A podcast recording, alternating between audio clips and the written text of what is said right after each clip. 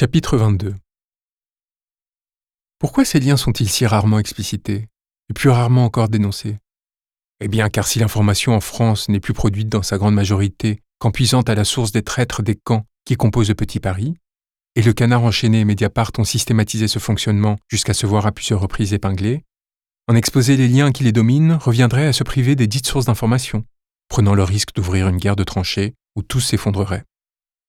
C'est ainsi qu'il faut aller se fournir auprès des rares journalistes qui ont été brutalement éjectés du système, comme Maud Lancelin, ou ont persévéré coûte que coûte comme Mark Anveld, pour trouver à apprendre au sujet des liens troubles entre Macron et les oligarques. C'est ainsi surtout qu'aucune remise en question n'intervient jamais, y compris lorsque l'on découvre qu'une information essentielle, pendant des mois ou des années, aura été masquée.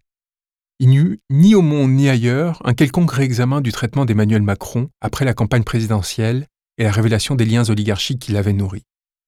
Le soutien béat du journal de référence à celui qui fut, des mois durant, présenté comme issu divinement de la cuisse d'un Jupiter, a duré et perdure toujours, multipliant des éditoriaux qui, sans conscience, reprennent la ligne gouvernementale, parfois en l'aggravant.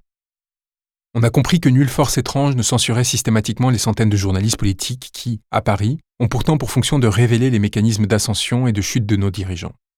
Et c'est probablement le plus effrayant. Nul besoin de censure ou d'espace publicitaire, puisque les journalistes s'en font naturellement le relais. Les seules libérations, l'Express, l'Obs et Le Monde auront dédié plus de 8000 articles à M. Macron entre janvier 2015 et janvier 2017, alors que rien de remarquable dans son action politique ne se manifestait, soit autant qu'à l'ensemble des candidats de gauche réunis.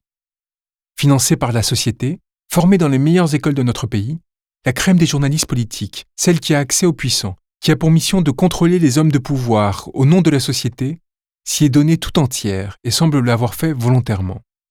Expliquer cette servitude volontaire et les liens de corruption qui l'ont provoquée est devenu notre mission. Car ce que nous venons de révéler n'est pas grand-chose. Nos trois camarades auteurs de l'enquête sur Michel Marchand n'ont pas seulement omis de nous informer sur l'un des vecteurs fondamentaux de l'opération de propagande qui a mené M. Macron, sans enthousiasme de la population, à présider aux destinées de notre pays, et renforcer ainsi in fine un rassemblement national se gargarisant de leur compromission. Les auteurs se sont refusés à creuser les rapports entre Niel et Arnaud, et entre Arnaud et Macron.